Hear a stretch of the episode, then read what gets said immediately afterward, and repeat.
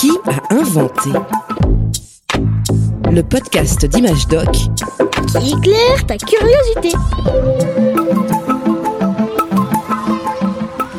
Salut Julien. Salut Maël. C'est aujourd'hui on avait l'élection de délégué de classe et c'est moi qui ai été choisi. Eh ben, Et en plus, c'est la troisième fois que je suis élu depuis le CP. bravo hein.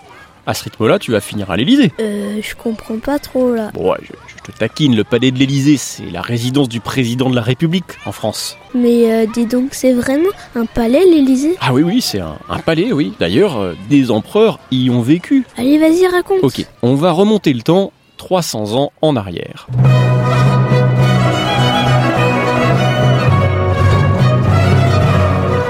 1715, le roi Louis XIV vient de mourir après 72 ans au pouvoir. C'est le plus long règne de l'histoire de France. La cour délaisse le château de Versailles, où habitait Louis XIV, pour s'installer à Paris. Tous les nobles se font alors construire des résidences dans la capitale. Un de ces nobles, le comte d'Évreux, choisit un endroit un peu à l'extérieur de la ville, tout près d'une grande avenue qui est en train de se construire, le Grand Cours, que tu connais aujourd'hui sous le nom de Champs-Élysées. Le comte d'Évreux a épousé la fille de l'homme le plus riche de France.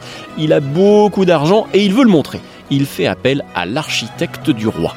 Oh, monsieur Mollet, où en êtes-vous? De mon hôtel particulier Tout va pour le mieux, monsieur le comte. Rappelez-vous, hein, ce doit être immense.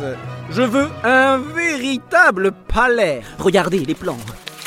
Un bâtiment principal de deux étages, une entrée splendide avec des colonnes. De chaque côté, deux autres bâtiments, à la perpendiculaire où vous pourrez installer plusieurs appartements. Au milieu, on trouve une cour d'honneur. Et regardez, j'ai demandé qu'on aménage un immense jardin. Parfait, monsieur Mollet, parfait. La construction dure deux ans, entre 1718 et 1720, et deux nouvelles années pour la décoration de l'intérieur du palais. Ah donc, ça a pris du temps. En 1722, l'hôtel d'Évreux est enfin fini. L'hôtel d'Évreux, hein, c'est comme ça qu'on appelait le bâtiment à l'époque.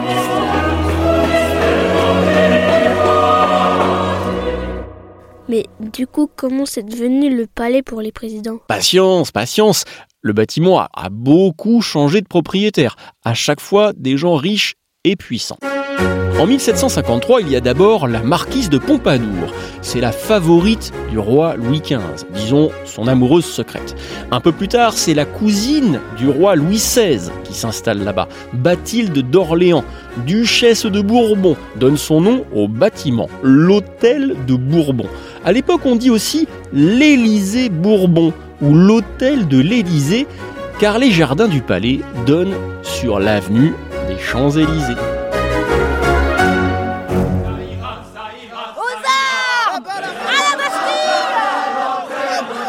Après la Révolution, la duchesse est tout simplement ruinée. Elle doit louer une partie de l'Élysée et le rez-de-chaussée commence à accueillir des concerts, des spectacles et des balles. Que diriez-vous de sortir ce soir avec moi, tous les deux Peut-être euh, pourrions-nous aller à l'Élysée? Avec plaisir. On y organise, paraît-il, un carnaval sans équivalent dans tout Paris.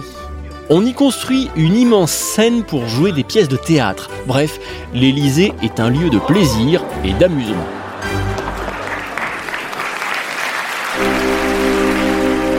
L'arrivée au pouvoir de Napoléon Bonaparte siffle la fin de la récréation. L'empereur des Français s'y installe avec une partie de sa famille.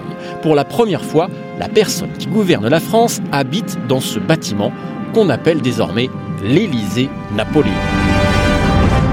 Après des années de guerre, lorsque Napoléon quitte le pouvoir, l'Élysée reste un peu à l'abandon. C'est un lieu où sont logés des princes étrangers de passage à Paris.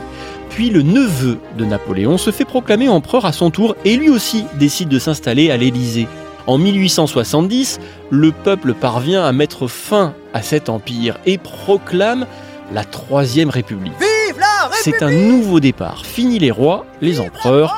La France sera désormais gouvernée par une personne élu, un président de la République. C'est à ce moment-là, en 1874, que le palais de l'Élysée devient la résidence officielle du chef de l'État. Et ça n'a plus changé jusqu'à aujourd'hui. Un podcast original, Bayard Jeunesse, Billy de Cast.